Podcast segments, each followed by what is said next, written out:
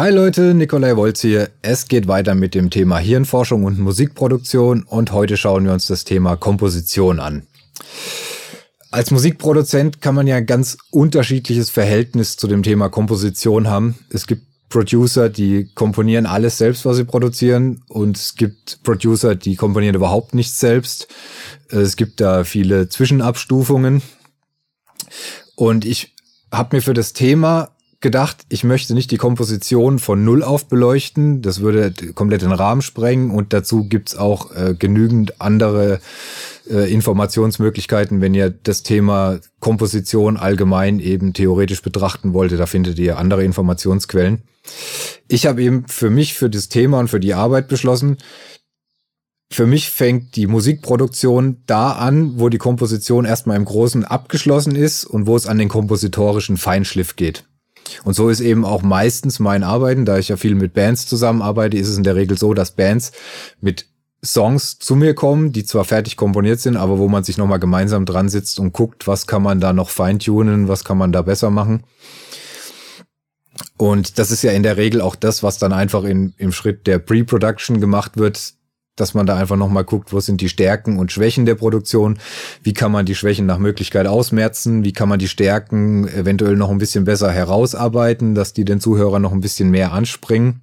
Wie kann man, was auch einfach ein wichtiger Schritt, ein wichtiger erster Schritt bei der Produktion ist, wie kann man das gewährleisten, dass das Musikerlebnis, dass die Band oder ein Künstler ja normalerweise live ihren Zuhörern bietet, eben auch in einer konservierten Form, sage ich jetzt mal, noch funktioniert. Da habe ich es eben auch schon oft erlebt, dass Bands im Studio sich irgendwie einen Songpart anhören und dann sagen, ey, das ist total komisch. Live ist das der Part, wo es dann immer am meisten abgeht, wo irgendwie die Band am meisten Spaß hat, wo das Publikum dann richtig abgeht der, der Teil war ursprünglich mal, was weiß ich, vier Takte lang. Wir haben den dann auf acht Takte und dann nochmal auf 16 Takte verlängert, weil er so, weil er halt eben so gut ankommt und live so gut funktioniert. Aber jetzt im Studio ist es irgendwie nach vier Takten einfach abgenudelt. Da muss man dann halt einfach, das kann von Fall unterschiedlich sein, was da jetzt der Grund für ist.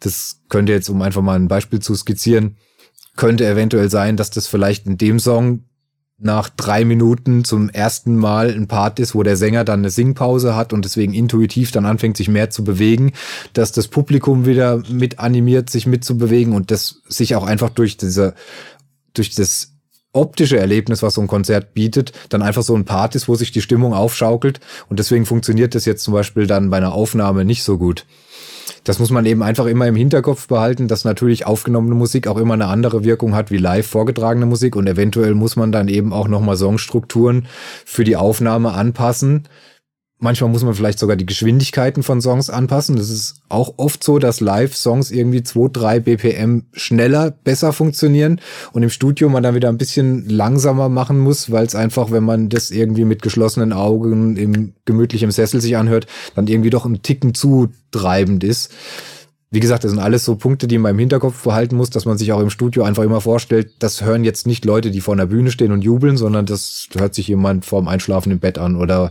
gemütlich zu Hause vom Computer oder was auch immer.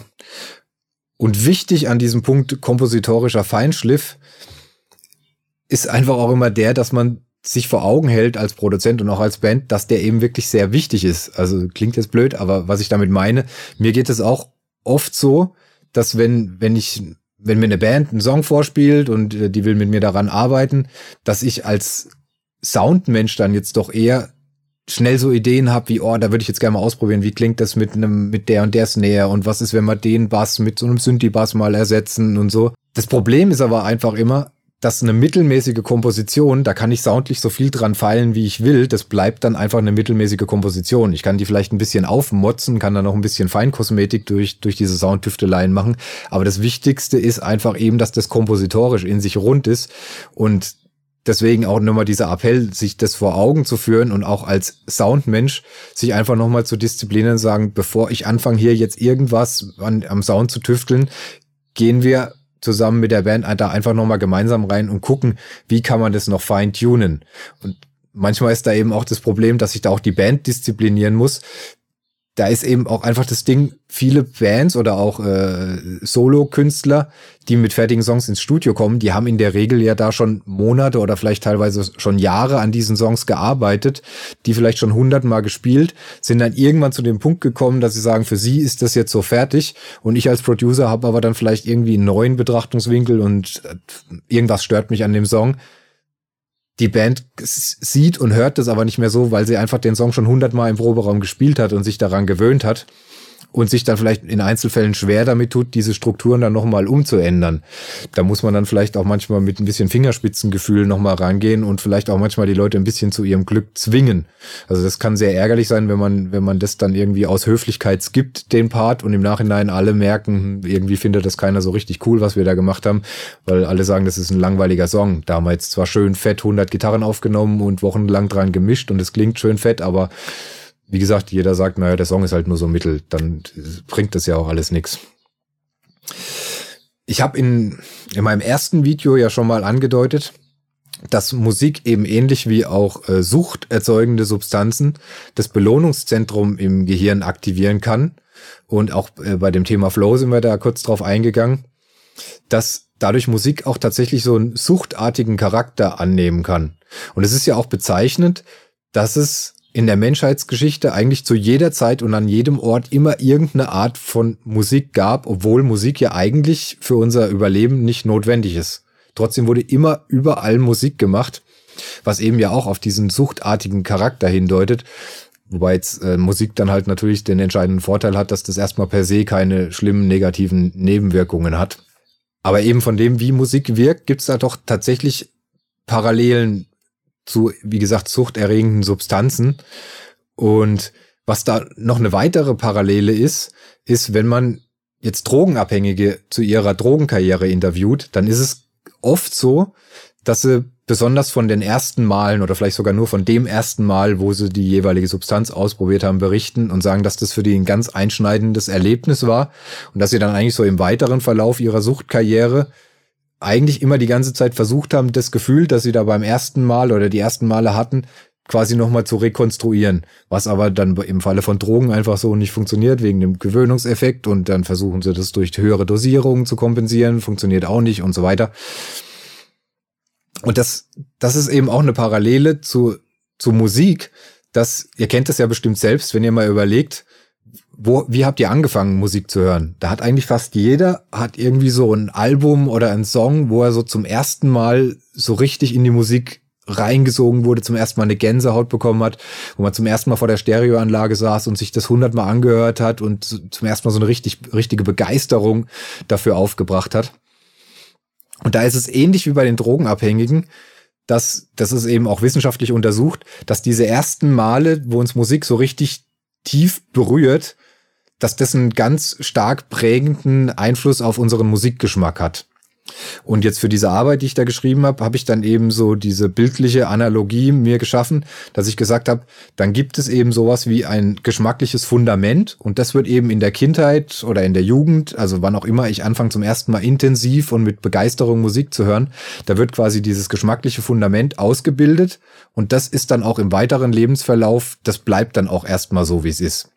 Und da ist wichtig anzumerken, damit will ich nicht sagen, dass der Musikgeschmack bleibt, wie er ist, sondern eben einfach nur das Fundament. Und unseren Musikgeschmack stelle ich mir eben bei dieser bildlichen Analogie so vor, wie eben so ein, ja, stellt euch als Gebäude vor und es besteht eben aus diesem Fundament und aus einem Aufbau. Und dieser Aufbau wiederum, der kann ein komplettes Leben lang immer weiter modifiziert werden. Da kann ich quasi immer, um da jetzt weiter in dieser äh, in diesem Bild zu bleiben, da kann ich mein Leben lang noch mal eine neue Etage draufbauen. Da kann ich mein Leben lang irgendwie noch einen Erker dran bauen und hier mal ein Fenster zumauern und da ein neues machen und kann das beliebig erweitern. Also ich, ich halte es da mit Hirnforschern wie zum Beispiel Gerald Hüther, der ja auch sagt, dass, dass das ein Irrglaube ist, dass man im Alter nicht mehr gut lernen kann oder dass sich da das Gehirn nicht mehr großartig verändern kann egal wie alt man ist, wenn man irgendwas mit Begeisterung angeht, dann verändert sich das Gehirn und dann bin ich auch noch lernfähig oder jetzt in Bezug auf Musik, dann bin ich auch noch dazu in der Lage, meinen Musikgeschmack zu modifizieren und auch neue Sachen kennen und lieben zu lernen. Aber wie gesagt, das Fundament bleibt immer gleich und auch so die, die Strukturen so von unten nach oben gebaut, was ich da unten mal hingebaut habe, das bleibt mir dann quasi ein Leben lang erhalten. Wenn ich irgendwie von 15 bis 25 Metal gehört habe, dann wird es einfach ein wichtiger Bestandteil von meinem Musikgeschmack sein.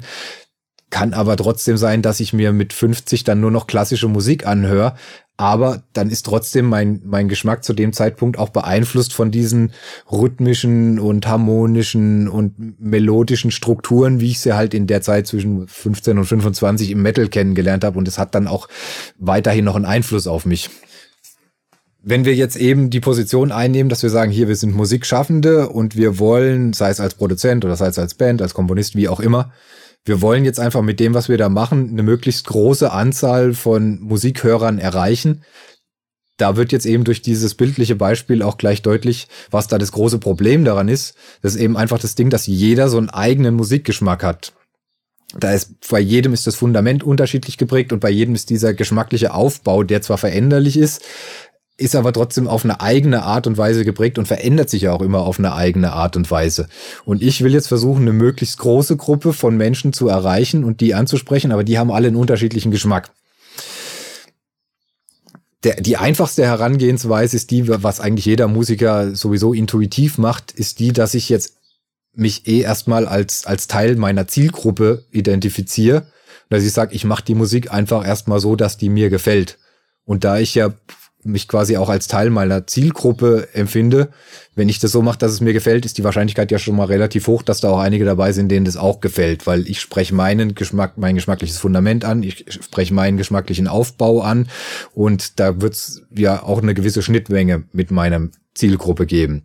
Und so sollte man auch Musik machen und das, da wird es auch keine, keine Alternative dazu geben, vom Grund auf erstmal so Musik zu machen, dass ich aus dem Bauch raus das mache, was mir gefällt.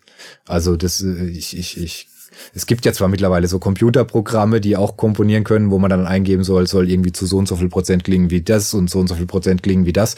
Und es funktioniert ja auch ein Stück weit, aber ich kann mir nach wie vor, also vielleicht werde ich auch irgendwann eines Besseren belehrt. Ich habe mir so Stücke angehört und war schon überrascht, wie gut das funktioniert, dass so ein Computerprogramm irgendwie ein Beatles-artiges Stück komponiert. Ich kann mir aber trotzdem nicht vorstellen, dass ein Computerprogramm jemals ein Stück komponiert, das mich so richtig von den Socken haut, weil das halt niemals aus dem Herzen kommt und niemals aus dem Bauch rauskommt. Und ich lebe nach wie vor in, in der Vorstellung, dass gute Musik das einfach tun muss. Trotzdem ist, ist ja nichts dagegen zu sagen, wenn wir jetzt als, als Team irgendwie Band und Produzent sagt, hier, wir haben jetzt hier ein paar Stücke und wir arbeiten daran, dass man auch mal, wenn man eben aus dem Bauch raus einfach getan hat, was man tun kann und bestmögliche Stücke hier schon mal als Entwurf hat, dass man dann trotzdem da auch einfach mal eine analytische Betrachtungsweise einnimmt und guckt, wie kann ich da vielleicht auch einfach von der theoretischen Seite mir nochmal so ein paar Sachen rauspicken, die das vielleicht auch einfach aufwerten, was ich da aus dem Bauch heraus geschaffen habe. Und für das Vorgehen wäre dann eben meine Idee, als allererstes einfach mal eine Zielgruppenanalyse zu machen. Das ist ja auch gängige Praxis. Also wenn man irgendwie bei einem großen Label einen Vertrag unterschreibt, dann wird einem die Frage ziemlich schnell über den Weg laufen, dass die Leute sagen, okay, was ist denn deine Zielgruppe? Da sind dann einfach so Fragen wichtig, wie ist denn die Geschlechterverteilung, wie ist das Alter, ist sehr wichtig, wo kommen die Leute denn her? Das muss man ja auch alles, also jetzt gerade bei einer bei industriellen Strukturen, um Musik zu verbreiten, wie es bei einem Plattenlabel der Fall ist, muss man so Sachen ja auch einfach auf dem Schirm haben und zu wissen, wo positioniere ich das Produkt dann im Endeffekt. Und ich denke, das macht auch schon Sinn in der Produktion, sich einfach darüber Gedanken zu machen. Und ich denke, das macht auch Sinn als Künstler, sich generell darüber mal Gedanken zu machen. Und man hat es heute ja auch viel einfacher als früher. Früher musste man sich auch einfach so ein bisschen auf das Bauchgefühl verlassen und halt einfach auf Konzerten mal gucken, wie alt sind die Leute ungefähr, wo würde ich die jetzt einschätzen, aus welchen musikalischen Bereichen kommen die, wie ist das Geschlechterverhältnis, konnte ich auch nur Pi mal Daumen ungefähr sagen. Heute kann ich mir ja irgendwie bei Facebook oder anderen sozialen Medien auch einfach schon mal solche Statistiken ausspucken lassen und habe das dann direkt in Prozenten genau aufgeteilt, dass ich sehen kann, hier so und so alt, so ist die Geschlechteraufteilung. Und da eben das Alter finde ich mit eins der, der, der wichtigsten Punkte. Wenn ich jetzt mal das, das von dem Beispiel ausgehe, ich habe hab jetzt hab's mit einer Rockband zu tun und äh, wir schauen uns hier die, die, die Analysen von Facebook an und sehen zum Beispiel, dass ein Großteil unserer Zielgruppe ist irgendwann in den 80ern geboren. Dann weiß ich daraus ja dann schon, dass die, dass deren geschmackliches Fundament wahrscheinlich hauptsächlich in den 90ern geprägt wurde. Und da könnte ich ja jetzt auch einfach mal analytisch vorgehen und sagen, hier, wir gucken uns mal an, was war in den 90ern, was waren die größten Hits in den Charts. Ist ja davon auszugehen, dass meine Zielgruppe das auch einfach irgendwann im Lauf ihrer Kindheit und Jugend, dass die die Sachen gehört haben. Und wenn ich dann selbst noch guck, was von diesen Sachen, die da ein Riesenerfolg waren, gefällt mir jetzt, dann wird die Wahrscheinlichkeit ja auch immer höher, dass in meiner Zielgruppe das den Leuten auch mal gefallen hat. Ich muss das nicht nur beschränken auf Chart-Hits oder auf, auf äh, normale Popmusik, sage ich jetzt mal. Ich äh, kann das ja auch ausweiten auf, dass ich mal guck, was war denn in dem Zeitraum, was waren denn so die größten Werbejingle-Hits? Was waren die Werbejingles, die in die meiner Zielgruppe einfach Jahre oder sogar Jahrzehnte lang in ihrer Kindheit und Jugend um die Ohren gehauen wurde. Und vielleicht gibt's ja da tatsächlich sogar auch irgendwelche soundlichen oder kompositorischen Aspekte, die ich ganz witzig finde, die man auch äh, in normalen Song einbauen könnte. Oder ich könnte gucken, was, was gab's da für, für große Filmerfolge oder Serienerfolge, wie waren da die Soundtracks oder die Titelmusiken dazu. Also bei diesen ganzen Sachen könnte ich ja auch einfach mal auf die Suche gehen und wie gesagt, da geht's jetzt nicht darum, dass ich jetzt da irgendwie ganze Kompositionen klaue oder so, sondern ich suche einfach nach Elementen, die einfach in der Zeit stark prägend waren und guck einfach mal, ob, ob da nicht irgendwas bei mir passen könnte. Also so ein Beispiel, was, was ich sehr prägnant fand, was mir dazu einfällt, war, ich weiß jetzt nicht, wie das Album hieß von Bruno Mars, das so ganz eindeutig irgendwie nach, nach Sting und Police klang, wo die Snare so ganz eindeutig Police-artig war, der Gitarrensound war ganz eindeutig. Aber die Kompositionen waren meines Erachtens halt doch komplett anders, waren viel moderner. Es gab auch andere soundliche Elemente oder die ganze Aufmachung war einfach viel moderner. Aber man hat es gehört und war irgendwie so nach drei Sekunden anhören so in diesem Gefühl von früher, wenn man Police gehört hat, drin. Und der hat es ja schon sehr markant gemacht, aber trotzdem fand ich das jetzt kein, kein primitives Clown, sondern es waren einfach nur so einzelne Aspekte wie der Snare-Sound und der Gitarrensound, den er sich da rausgepickt hat, hat aber ganz eigenständige Kompositionen und auch sonst Produktionen geschaffen und da einfach nur so angeknüpft in so ein paar Details und dadurch dann wahrscheinlich das jüngere Zielpublikum abgeholt, weil die zu der Altersgruppe gehören, wo wahrscheinlich die Eltern während ihrer Kindheit öfters Police gehört haben und man gleichzeitig auch noch die älteren Generationen anspricht, die selbst früher Police gehört haben. Und wie gesagt, obwohl das so markant war, fand ich das nicht dreist und auch nicht affig, sondern das war eigentlich ein ziemlich genialer Schachzug. Und ich meine, man muss es ja nicht so plakativ machen wie jetzt bei dem Album, sondern man kann, wie gesagt, ja sich einfach nur einzelne Elemente rauspicken. Hier, wenn wir, wir haben jetzt gerade über 90er geredet, und äh, im Zusammenhang mit einer Rockband, da könnte man ja auch mal gucken, hier 90er war einfach Grunge und Nirvana riesengroß und könnte man nicht vielleicht mal wieder in einem Refrain einfach so ganz markant den Gitarrensound, der einfach in den 90ern so krass äh, prägend und einschlägig und auch neu war damals, eben diese, dieser, dieser crunchige Gitarrensound von Nirvana, kann man sowas nicht einfach mal wieder in einem Refrain jetzt bringen? Und ich glaube nicht, dass viele Zuhörer dann sagen, öh, das ist ja genau der Gitarrensound wie bei Nirvana. Aber ich glaube, dass ganz viele wieder so, so ein bisschen in dieses Gefühl dann von früher eintauchen, sich dann denken, ach, irgendwie klingt das vertraut. Irgendwie äh, finde ich das interessant. Und man da vielleicht bei mehr Leuten irgendwie Aufmerksamkeit erregt und mehr Leute bei dem Song dranbleiben und jetzt mal weiter anhören, wie wenn ich einfach so einen modernen High-Gain-Sound, wie ihn fast jede Rockband äh, in den letzten Jahren benutzt hat, anwende. Wäre jetzt einfach nur mal so eine Idee ins Blaue rein. Okay, nachdem ich mich dann quasi in der Vergangenheit umgesch umgeschaut habe, wie ich das, das geschmackliche Fundament meiner Zielgruppe vielleicht durch einzelne Elemente bedienen kann, wäre ein logischer nächster Schritt, dass ich mich natürlich auch, das macht ja sowieso auch jeder, der irgendwie in irgendeiner Art Musik macht, dass ich auch gucke, was ist denn so in der in der Sparte, wo ich mich bewege und auch außerhalb der Sparte, wo ich mich bewege, was ist denn heutzutage quasi modern? Was ist denn gerade en vogue? Was sind so Sachen, die die meisten machen und die jetzt gerade auch so im jetzigen Zeitgeist einfach eine moderne Produktion ausmachen? Das macht natürlich auch Sinn, sich da umzugucken und auch, ich finde schon, dass es Sinn macht, da auch einzelne, sich an einzelnen Elementen zu orientieren, um auch einfach das zu gewährleisten, dass die eigene Produktion auch von den Leuten als modern empfunden wird. Ich kann natürlich auch sagen, hier, das ist jetzt ein Stilmittel, dass ich da einfach dagegen gehe und ich will, äh, dass, dass meine Produktion einfach äh, komplett oldschool klingt. Da gibt's ja auch viele Beispiele, wo Bands bewusst einfach einen altmodischeren Sound gefahren haben und komplett gegen den modernen Sound äh, gegangen sind. Aber meistens ist ja doch der Anspruch von Bands und Produzenten und ist auch oft der Anspruch einfach von Labels, dass sie sagen, das muss im heutigen Kontext modern klingen und mit den jetzigen Produktionen auch einfach qualitativ standhalten können da macht es einfach Sinn, sich umzugucken, was passiert denn gerade so, was, was sind so Trends und welche von diesen Trends, wie gesagt, sei es in meiner Sparte oder auch außerhalb dessen, gefallen mir denen und könnte ich denn auch so mit in meine Musik einfließen lassen. Das könnte auch alles sein, von einzelnen Sounds, von auch kompositorischen Strukturen, wie gesagt, alles Mögliche. Einfach auch moderne Musik hören und äh, so ein bisschen das Gespür für den, für den Zeitgeist behalten. Macht, wie gesagt, eh jeder und ist, ist halt auch einfach wichtig und notwendig. Und wenn ich jetzt dann eben durch so Suche in der Vergangenheit und dann eben auch durch äh, das Abklopfen des, des jetzigen Zeitgeistes einfach dann den Geschmack meines Zuhörers durch vertraute Elemente bedient habe, kommt eben ein dritter wichtiger Punkt ins Spiel, der auch tatsächlich sehr wichtig ist. Das ist einfach das, der Punkt Überraschungen. Und es ist einfach so, auch wenn man das als Hörer vielleicht nicht bewusst wahrnimmt, dass meine Erwartungshaltungen an, an eine Musik und vielleicht sogar auch ein Stück weit an einen Künstler, die ist, dass der mir irgendwie vertraute Elemente bietet, um meinen Geschmack zu bedienen. Ich erwarte aber auch immer, dass ich auf irgendeine Art und Weise überrascht werde. Wenn irgendwie ein Künstler daherkommt, der jetzt original aussieht wie äh, einer meiner Lieblingsacts, der dieselben Sounds hat, der dieselben Songstrukturen hat. Ihr kennt das ja alles. Es gibt ja genügend so Kopien von, von großen Acts. Das hört man sich vielleicht mal an, das findet man vielleicht auch mal ganz nett, aber das wird einen nie so richtig begeistern.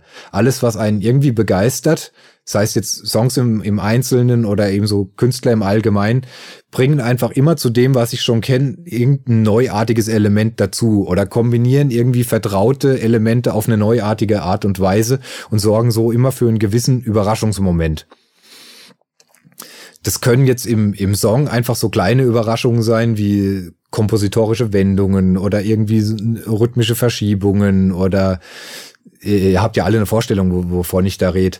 Das können größere Überraschungsmomente sein, wie jetzt einfach ein Sound, den man so noch nicht gehört hat oder irgendwie eine Art und Weise, die Stimme abzumischen, wie man sie noch nicht gehört hat. Und wie wichtig diese Überraschungen sind, das sieht man ja auch daran, dass in der Popmusik eigentlich alle großen, durchschlagenden Erfolge immer mit so größeren Überraschungen einhergingen. Also ich denke da zum Beispiel an äh, an den Rock'n'Roll, das war ja so eins der einschlagendsten äh, Momente so in der in der Geschichte der Popmusik, dass da ein, auf einmal Gitarristen angefangen haben, die zwar vertrauten Blueslicks in einem völlig neuen Soundgewand, also mit einer verzerrten Gitarre zu spielen und alle waren so, was ist, was ist das jetzt? Die Älteren haben das komplett abgelehnt, fanden das total scheiße. Die Jüngeren sind komplett durchgedreht, weil das was komplett Neues war. Das hatte eine ganz andere Energie, wenn man die, diese Licks auf, auf, auf einer verzerrten Gitarre gespielt hat, wie auf so einer Akustik oder auf einer Dobro. Und das war in dem Moment dann einfach ein riesiges Überraschungsmoment, was ja dann auch einfach die, die, die ganze Popmusikgeschichte darauf folgend geprägt hat und einfach ein Riesending war. Und die, dieses Prinzip, das hat man ja dann immer wieder beobachtet, dass eigentlich alle großen Erfolge immer so, so ein neuartiges Element mit sich gebracht haben. Jetzt beim Rock'n'Roll ist es halt was sehr Markantes.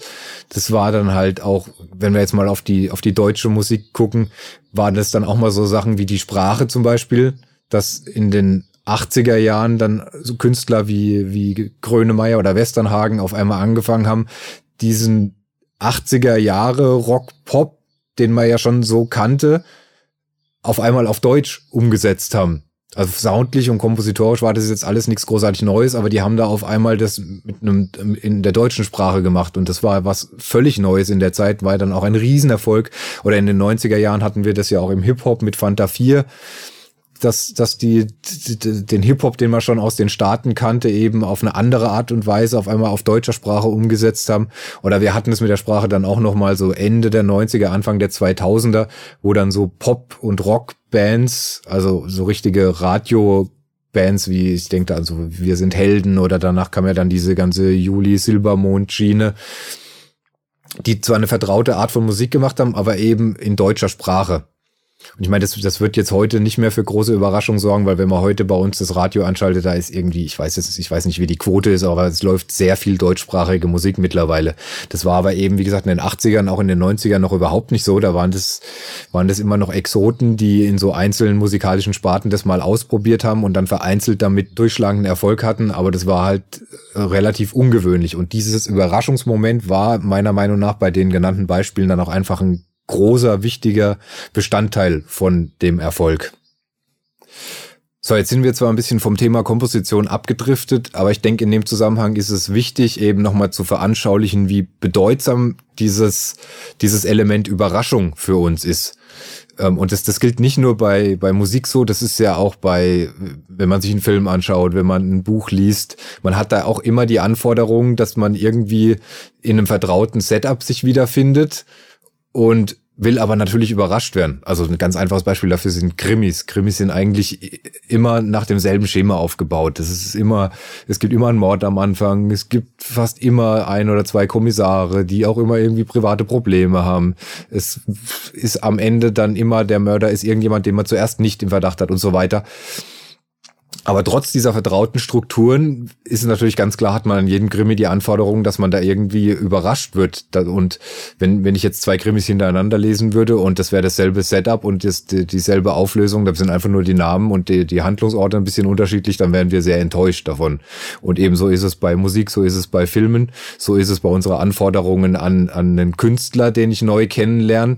Und ich denke, wenn wir jetzt eben an dem, an dem Punkt kommen, wo wir sagen, hier, wir schließen Komposition ab und fangen mit Produktion an, kann es halt auch einfach nochmal helfen, wenn man nochmal so einen ganz analytischen Betrachtungswinkel auf die Sache einnimmt und einfach nochmal guckt, was sind da die Elemente, die irgendwie das Vertraute ansprechen können, was sind da die Elemente, die für Überraschung sorgen können, um das einfach nochmal so zu checken, weil wenn man kreativ arbeitet und gerade beim Komponieren, dann denkt man ja nicht so. Man hat das nicht auf dem Schirm, oh, ich brauche da noch so und so viel vertraute Sachen und ich muss noch so und so oft für eine Überraschung sorgen. Und von daher kann das halt auch einfach mal passieren, dass man dann am Ende des, der, der Komposition feststellt, okay, das ist zwar irgendwie ein ganz guter Song, aber da gibt es tatsächlich jetzt keinen Moment in dem Song, wo irgendwie mal die über die Erwartungshaltung des, des Zuhörers in dem Sinne gebrochen wird.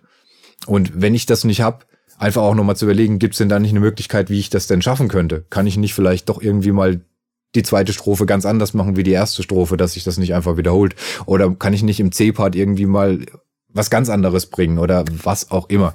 Das ist ja das Schöne daran, dass man da sich frei austoben kann und im Endeffekt genau solche Sachen dann eben zu konstruieren, das macht ja auch am, am, am meisten Spaß am Musikproduzieren. Also zumindest geht's mir so, dass man an solchen kleinen Special Effects, nenne ich es jetzt mal in dem Zusammenhang, rumzubasteln, dass, dass das eigentlich immer große Freude bereitet und eigentlich allen Beteiligten viel Spaß macht, solche Kleinigkeiten in Songstrukturen einzubauen, in Produktionen einzubauen.